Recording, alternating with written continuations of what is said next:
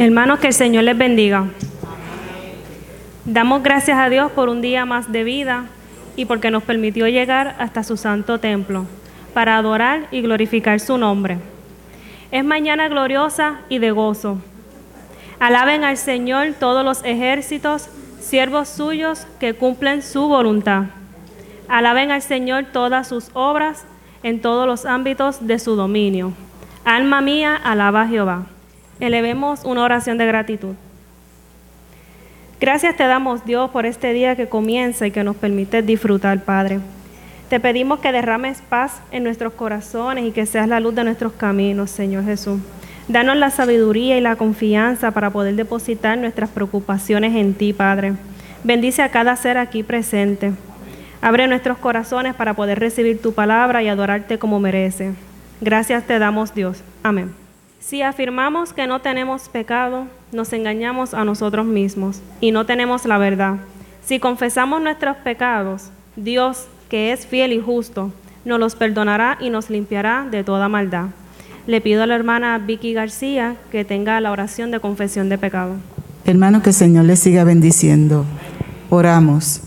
Señor, reconociendo ante tu presencia nuestra condición de pecadores, vamos delante de ti para pedirte, Señor, que tú nos perdones y presentarte todos nuestros pecados, todas nuestras culpas, todas nuestras ofensas, ya sean de palabra, Señor, de pensamiento. Y te imploramos, Señor, que tú nos perdones, que tú nos des ese perdón divino, Señor, junto con tu misericordia. Señor, enséñanos a perdonar como tú lo hiciste, redimiendo nuestros pecados con tu sangre santa y bendita, mi Dios.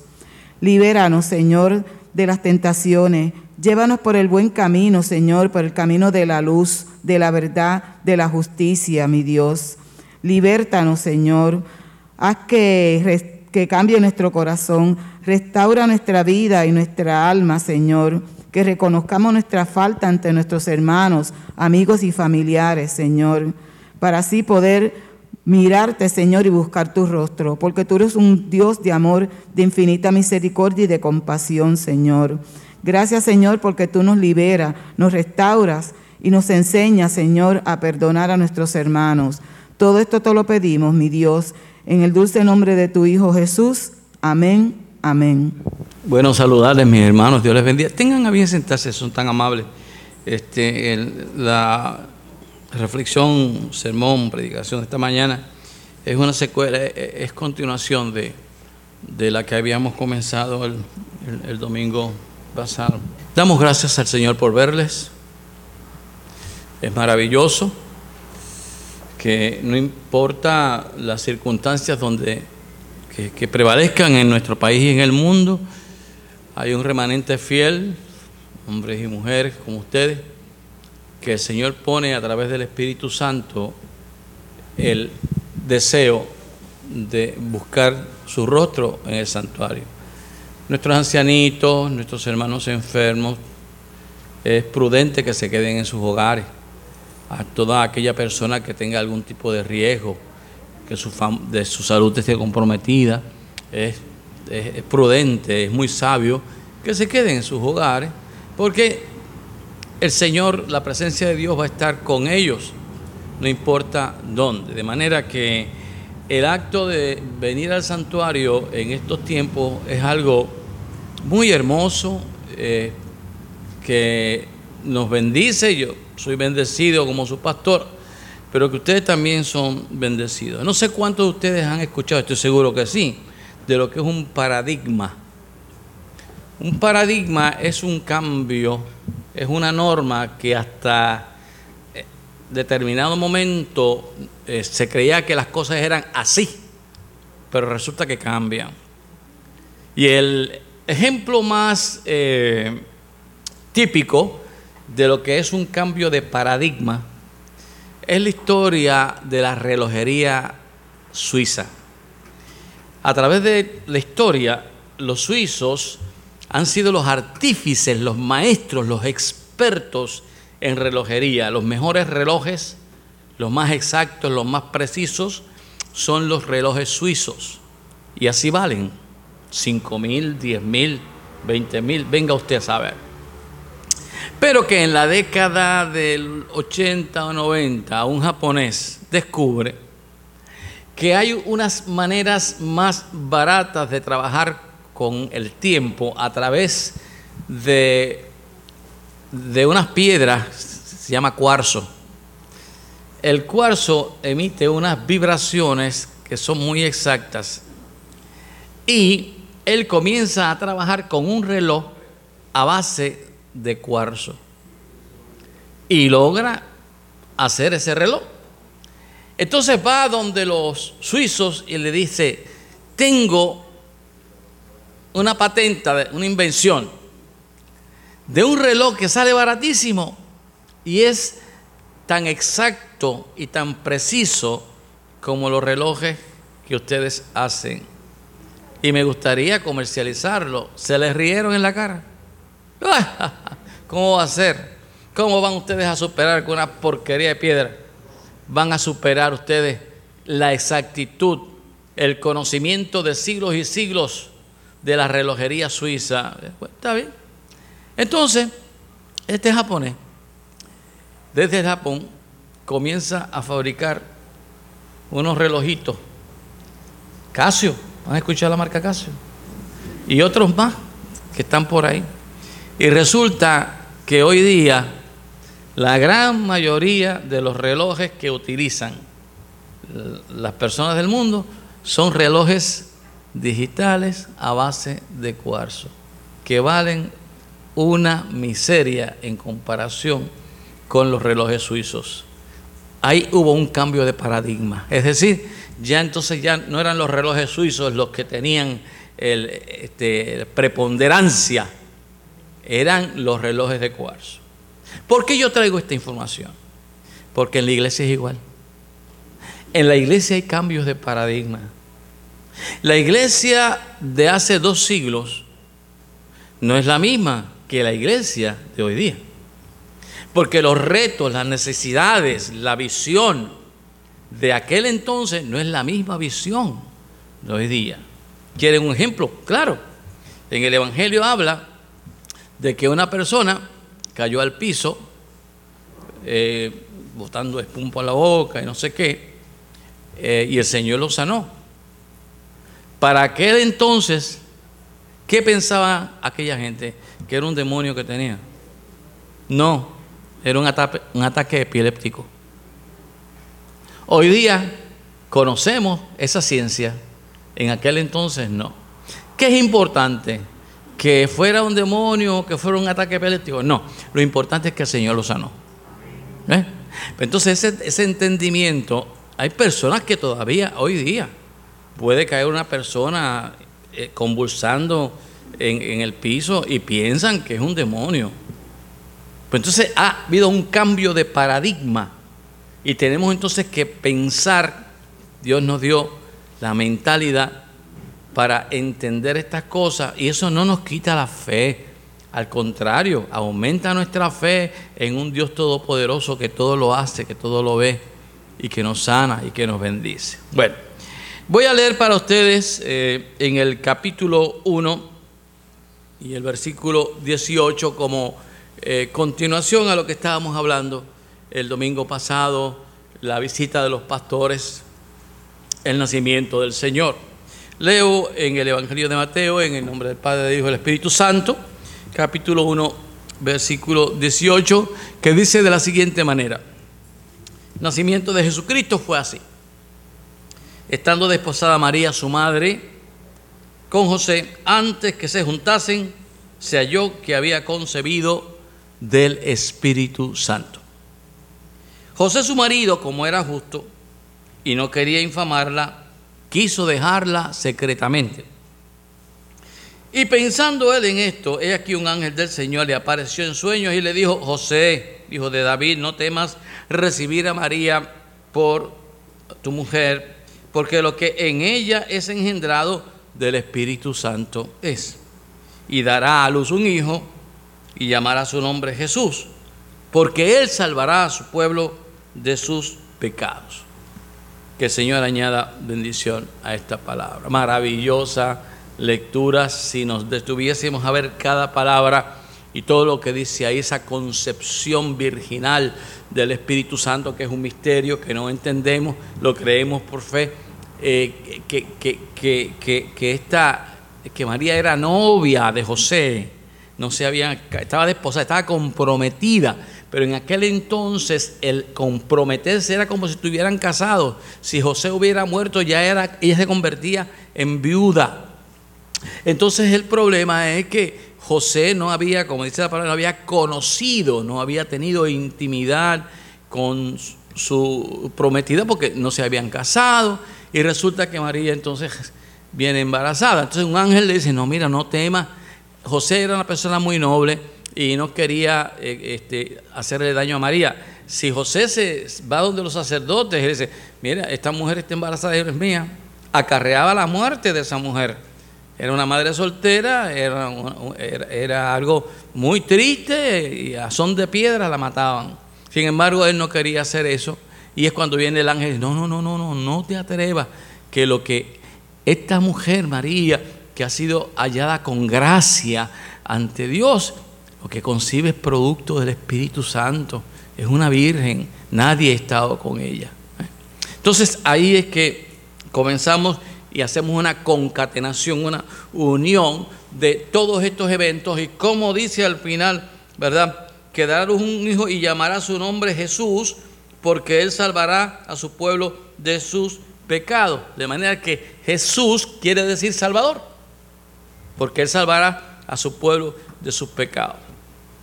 Para entender la grandeza de este, este momento, debemos, eh, ahora volvamos al, al, al momento del encuentro de los pastores, al momento del encuentro de los sabios, todo esto, porque debemos entender que tenemos que comenzar a demitificar la escena. ¿Qué quiere decir demitificar? Lo que quiere decir es que tenemos que quitarle los adornos, esto que a través de la historia se le dan y ver qué realmente sucedió allí. Vamos a olvidarnos, por ejemplo, de una orquesta sinfónica de ángeles que estaba tocando en el cielo. Vamos a olvidarnos de los clarines. Vamos a olvidarnos de las trompetas. Vamos a olvidarnos de las arpas y el cor celestial. Vamos a olvidarnos de todo eso por un momento, porque allí, cuando los pastores llegan, lo que había era el frío de la noche el silencio de la noche. Y por el amor de Dios mismo, mis hermanos y mis hermanas, vamos a olvidarnos ya, escuche bien esto, vamos a olvidarnos ya de un niñito rubio de ojos azules como lo pintan los cuadros europeos. Porque no es así. Eso es una contrariedad. No funciona así. ¿Por qué? Porque la genética semítica, la genética de la gente del desierto, es muy diferente a la genética europea. Jesús, en su humanidad, tenía una piel muy parecida a la nuestra, muy parecida a la nuestra.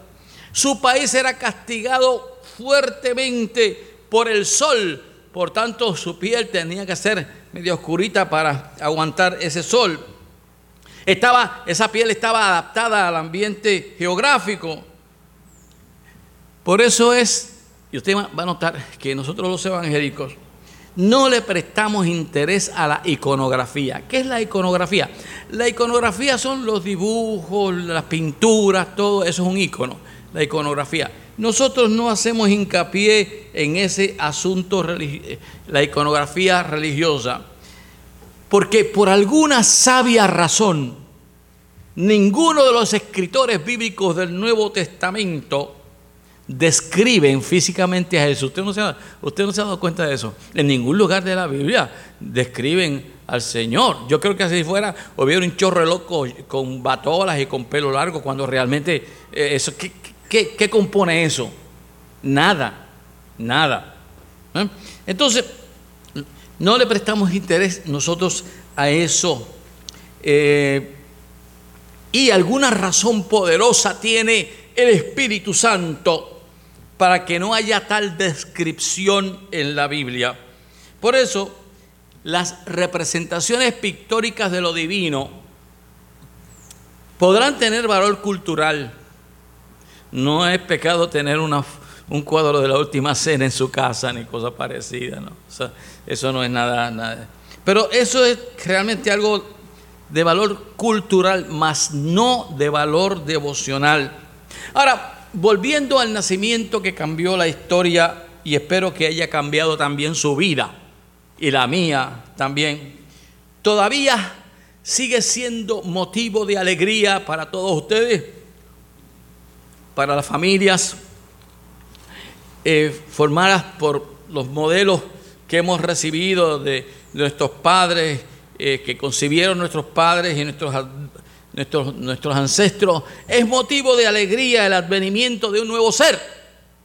Ah, que alguien nazca es motivo de alegría, no importando la condición social, pero sí que ese niño venga a la vida a la cual tiene derecho por ser concebido.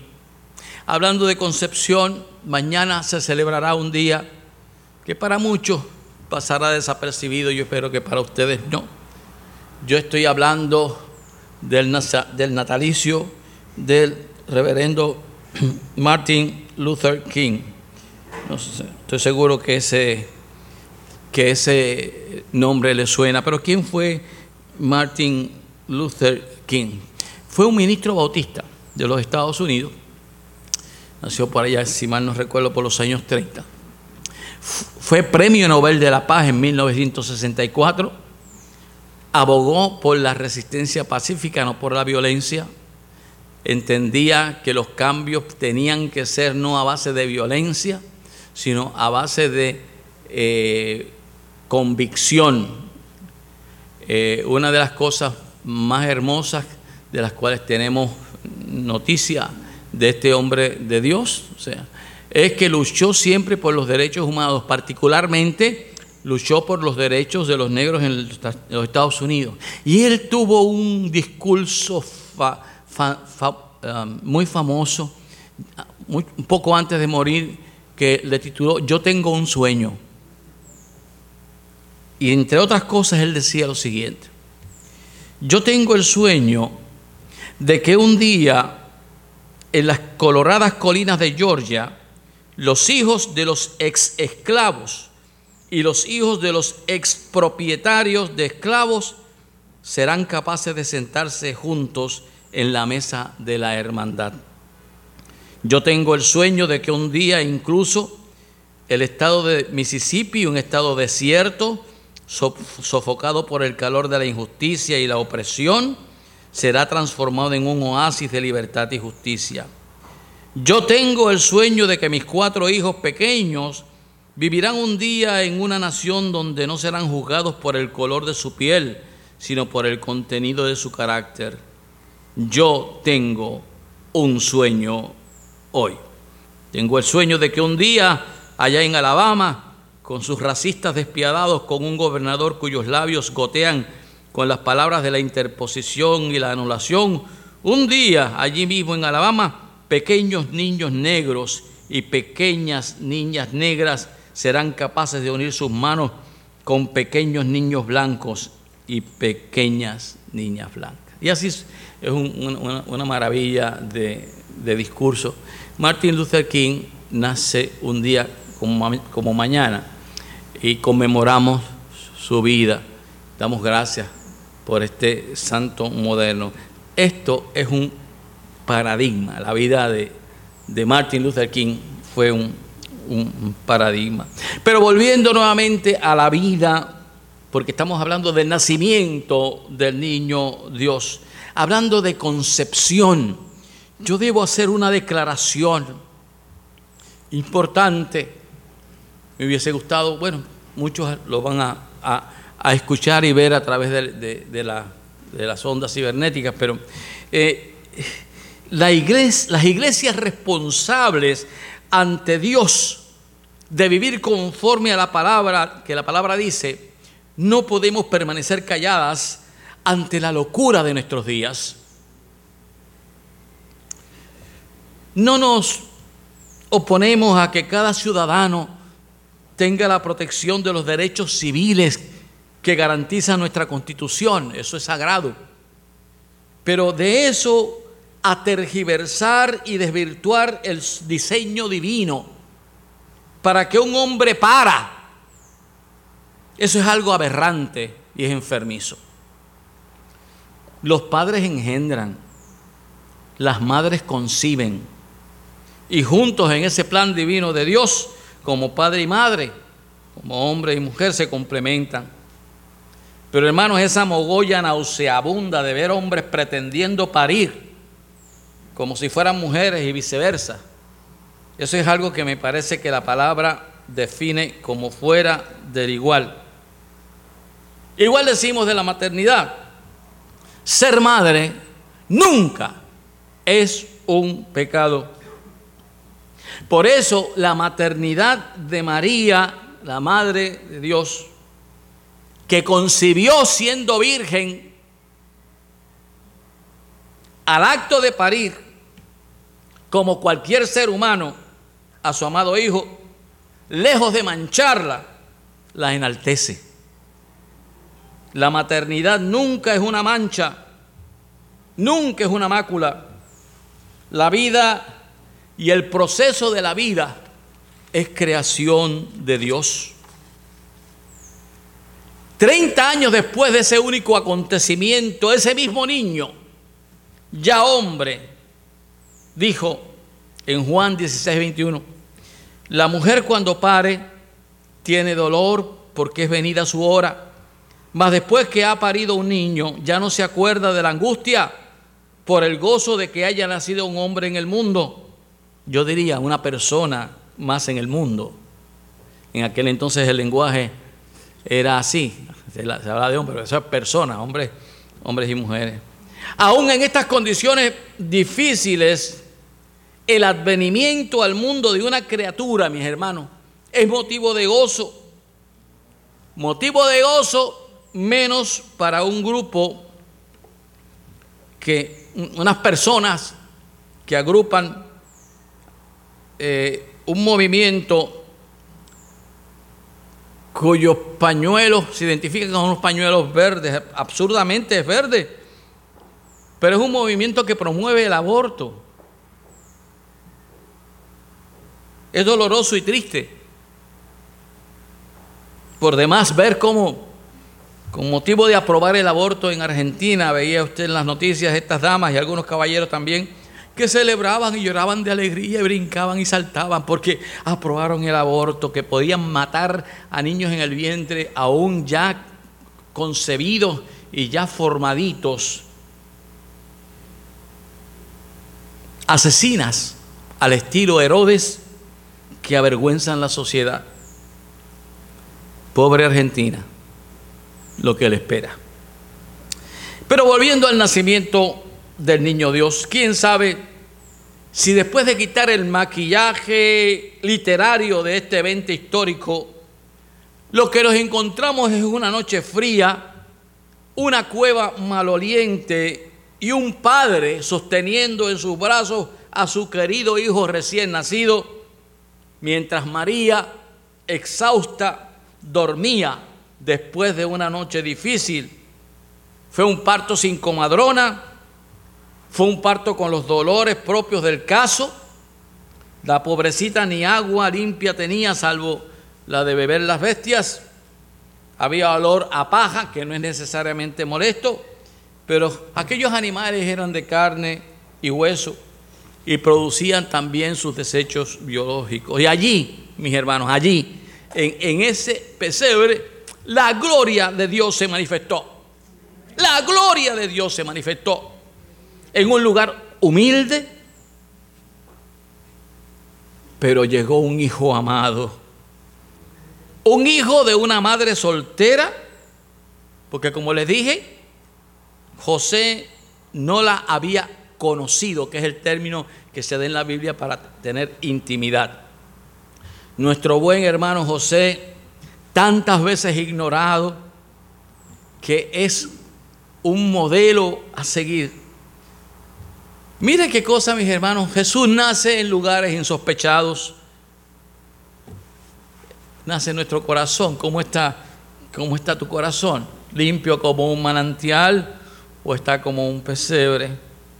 Pues mira, Dios ha escogido nacer también en ti.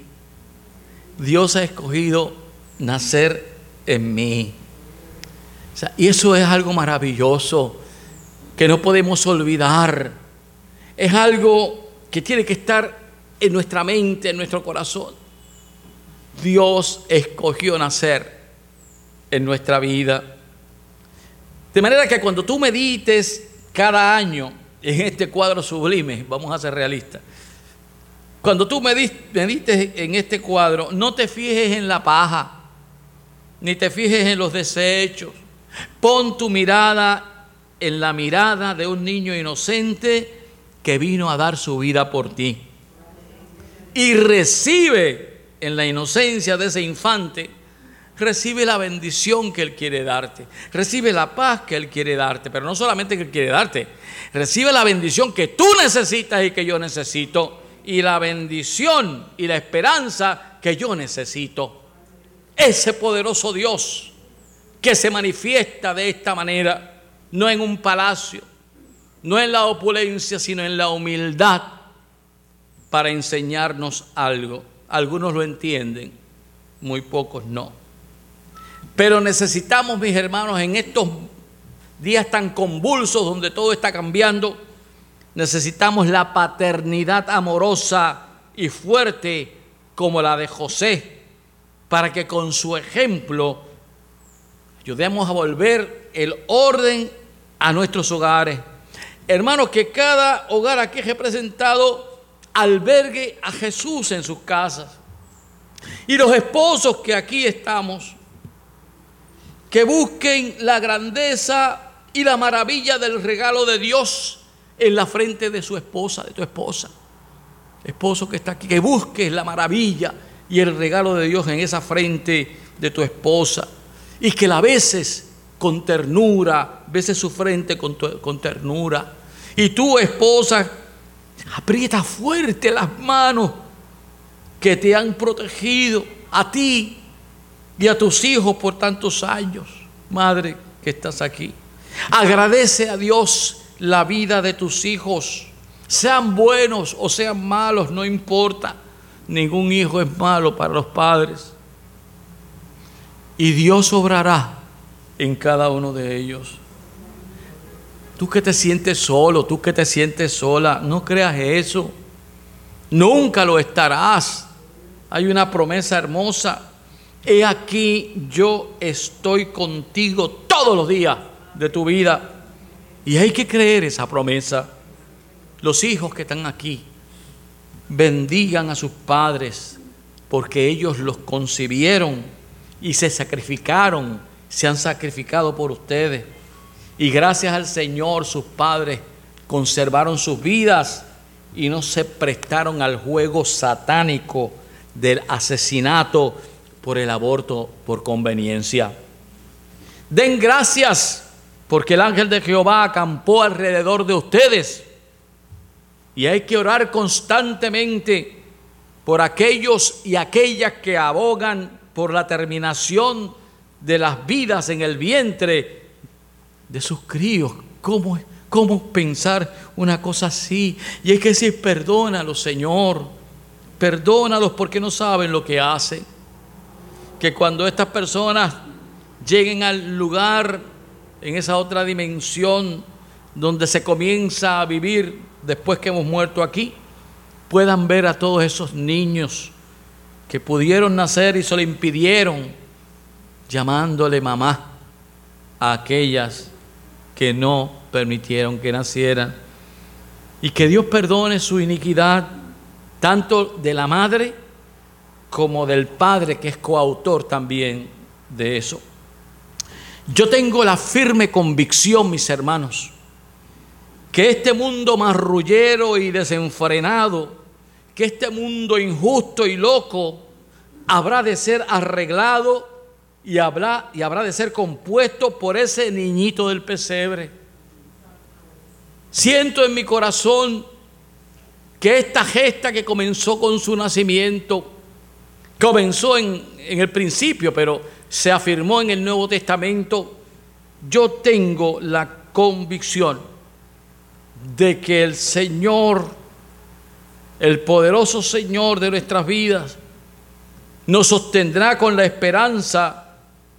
Y para ser práctico entiendo y, pienso que y tengo la convicción de que este año que comienza será un mejor año porque Dios está en el asunto. Agradezcamos a nuestros ancestros la vida y hagamos de la vida un proyecto para hacer el bien. Que de eso se trate el asunto en última instancia, de hacer el bien. Pienso que es momento que desde todos los púlpitos del mundo se diga una verdad y no nos distraigamos en otras cosas. La verdad más grande que ese yunque que está al este de nuestra isla. La verdad más grande que ese océano Atlántico que está al norte de nuestra isla. ¿Y cuál es esa verdad? Que Dios Padre, Dios Hijo y Dios Espíritu Santo te ama. ¿Sí? A ti y a mí. Pero es muy importante que tú te sientas amado por Dios. Cuando yo leo en el capítulo 15, los versículos 11 al 32 del Evangelio de Lucas, ese relato del Padre amante, un gran gozo me invade y me acompaña. Todos conocemos la parábola del Hijo pródigo, que es un concepto que, no sé, pródigo quiere decir que, que da mucho, que, que, abunda. Entonces, él lo que hizo fue que cogió todas sus riquezas y las desperdició.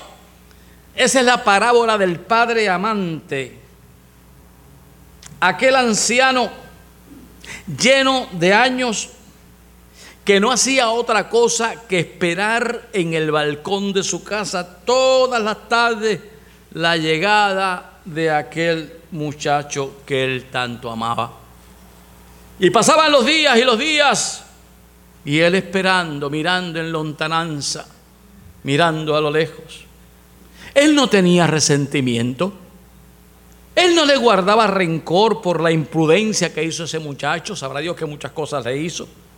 Él solo esperaba hasta que un día, en la tarde ya, el sol apagándose, cuando el sol caía, allá a lo lejos, alcanzó a ver una sombra, era un anciano, estaba medio ciego. Y aunque estaba medio ciego, aquel andar, aquel caminar, era único. Era su hijo. Era su hijo y aquel corazón débil de viejo saltó de gozo. Dice la palabra en el versículo 20 del capítulo 15, y cuando estaba aún lejos lo vio su padre y fue movido a misericordia y corrió un viejo, y corrió y se echó sobre su cuello y le besó. Un anciano que no pudo contener el impulso, se olvidó que era viejo y corrió. Para vuestra información, mis hermanos, en la época antigua era muy mal visto que un anciano corriera. Era muy mal visto. Ahora, ¿usted cree que a ese padre le importó lo que pensaran los demás? Él se echó a correr a buscar a su hijo, harapiento, maloliente, desnutrido, en hueso, que no podía ni, deseaba comerse las algarrobas que le daban a los cerdos y ni eso. Y ese padre amante se echó sobre su cuello, su cabeza noble de anciano, sobre su cuello y lo besó. ¿Habrían lágrimas ahí, mis hermanos? claro que habrían lágrimas y muchas. Ahora, permítanme hacerle una observación y les invito a que mediten en ello. Los personajes del Antiguo Testamento le temían a Dios. Inclusive le tenían miedo. Ustedes van, muchos personajes bíblicos del Antiguo Testamento le oían a Dios. Búsquenlos ustedes. Adán fue el primero. Ahora cuando pensamos, por ejemplo, en un personaje como Abraham, que estuvo dispuesto a sacrificar a su hijo, eso es fuerte. Ahí no solamente había obediencia, mis hermanos, ahí había miedo. Ese hombre le tenía miedo a Dios, porque la visión que se tenía en aquel entonces era de un Dios con, con ojos de, de fuego. Gracias a Dios que esa historia tuvo un final feliz, maravillosa historia por el final feliz que tuvo. Pero les hago otra observación. Todavía el foco central de muchas predicaciones no es el amor de Dios, sino el poder consumidor de su ira. Pero lo que más me extraña es que me consta que cuando uno por alguna razón tiene que predicar de estos sermones que son un poquito más este, apretaditos, siempre va a haber gente que dice, qué bien predicó el pastor hoy, qué sermonazo dijo, porque tiró cuatro cantazos, cinco latigazos y, puso a la gente derechita, ah, qué bueno. mucha gente entonces basa la predicación en la ira de Dios, en el fin del mundo, en escapa por tu vida. Yo no escapo por mi vida, mi vida le pertenece a Dios. Yo no tengo que... Le digo más, mis hermanos, miren si la cosa está un poquito... hay que almacenar arroz y hay que almacenar no sé qué. Mire, cuando el Señor venga, que venga y gloria a Dios por eso. Y vámonos con él. y vamos a gozarnos de la gloria. no hay muchos púlpitos, gracias a Dios, pero hay lugares, mis hermanos, que ese foco de predicación no, es el poder de Dios, sino el poder consumidor de su ira. Se habla más del infierno que de la gloria. Se habla más de demonios que de Cristo. Y aclaremos esto, es cierto, hay algo aquí que es importante. Dios tiene el poder de arrasarnos, ¿saben? ¿Sí? Sí, Dios tiene el poder de liquidarnos. Pero yo leo en esta epifanía, epifanía es la manifestación de Dios en, en su niñez, ¿verdad? Está la teofanía, que es la manifestación de Dios en truenos, relámpagos allá en el Sinaí. Esa es teofanía, revelación de Dios. Y la epifanía, que es la revelación de Dios también, pero no, no de truenos y relámpagos, sino en un nacimiento de la ternura de un niño. Yo leo en esa epifanía, yo leo en ese nacimiento de Jesús a un Dios no de, de ira, sino un Dios de amor y perdón que ha escogido amarnos. Amó tu propio, ha escogido amarnos. Que ha escogido bendecirnos. Que quiere salvarnos. Que nos sonríe. Y que también nos espera desde el balcón a que regresemos. Yo hablo del encuentro, yo hablo de, del abrazo, yo hablo del perdón que Dios quiere darte. No a tu manera, porque eh, eh, en la parábola de este muchacho, él tenía un plan. Él dice, me levantaré, iré a mi padre y le diré, Padre, he pecado contra el cielo y contra ti. No soy digno de ser llamado tu hijo. Trátame como a uno de tus jornaleros. Ese era el plan del hijo. Pero cuando la palabra nos dice que él empezó a hablar, Dijo, Padre, he pecado contra el cielo y contra... Y empezó a llorar, no había que decir más nada. Y el padre lo que dijo, avancen, búsquenme el buey más gordo, la mejor comida. Vamos a hacer la fiesta más grande del mundo. Aquel plan de aquel muchacho se fue a pasear porque el padre tenía un plan mejor, tenía una fiesta.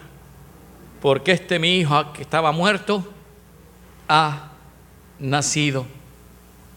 Así es que es tiempo también de reconocer que es hora de regresar a la casa de Dios. Y no hablo de este templo necesariamente, hablo del encuentro, hablo de la comunión, del abrazo, del perdón, ese perdón que Dios quiere darnos.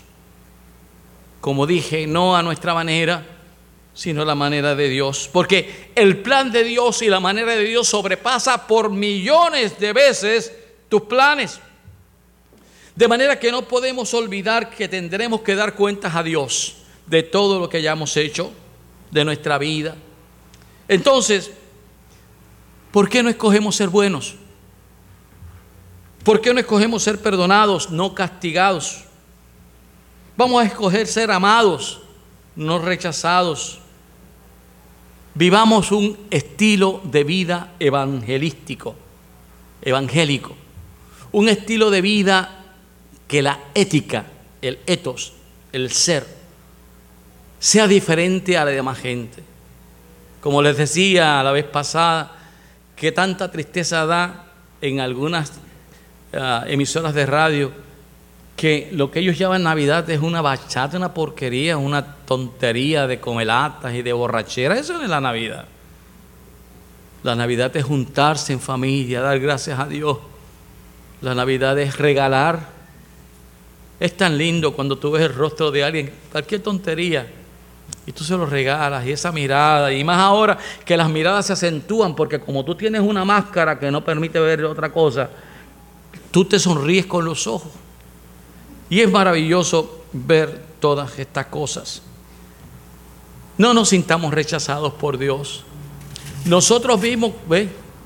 Cometemos pecados, pero Dios nos da la oportunidad de levantarnos, de hacer el bien.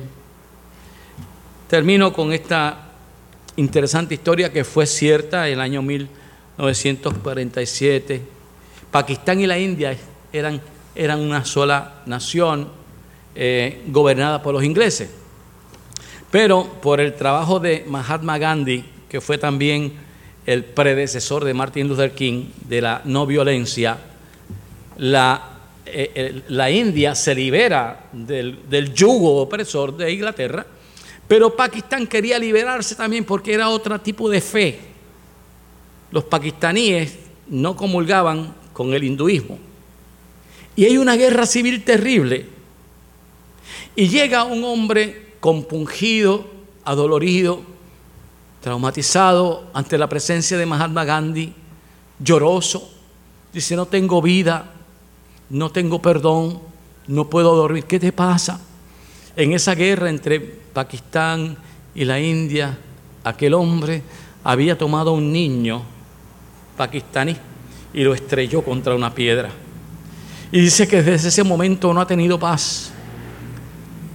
Y Mahatma Gandhi dice, vas a hacer una cosa. Búscate un niño pakistaní huérfano. Llévalo a tu casa. Cuídalo, aliméntalo. No le cambies su religión. Déjalo como es. Vive con él y haz de él un hombre. Es la manera de que de resarcir, la manera de, cambiar las cosas. ¿Cuántas cosas podemos hacer nosotros? lo que ha pasado ya pasó, como José José dijo, ya lo pasado, pasado. Pero podemos mejorar, podemos liberarnos de esos sentidos de culpa para que Dios, o sea, podamos recibir. Ya Él nos ha perdonado. El problema es que yo tengo este regalo y quiero dártelo. Dios tiene un regalo, la salvación, quiere dártela pero tú la has recibido. Porque si tú no la recibes, entonces esta salvación se queda acá. Es importante entonces que tú tengas claro dónde vas a pasar tu eternidad. Y eso se hace cuando se confiesa a Jesucristo, cuando se cree en Él. Pero sobre todo, y con esto finalizo, se vive conforme a la palabra de Dios. Volvamos a la Biblia, mis hermanos volvamos a sentirnos libres de toda condenación.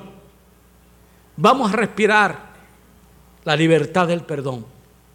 Vamos a respirar que este es un nuevo día y mañana otro. Y que podamos ser cada día mejores personas. Estamos en pie.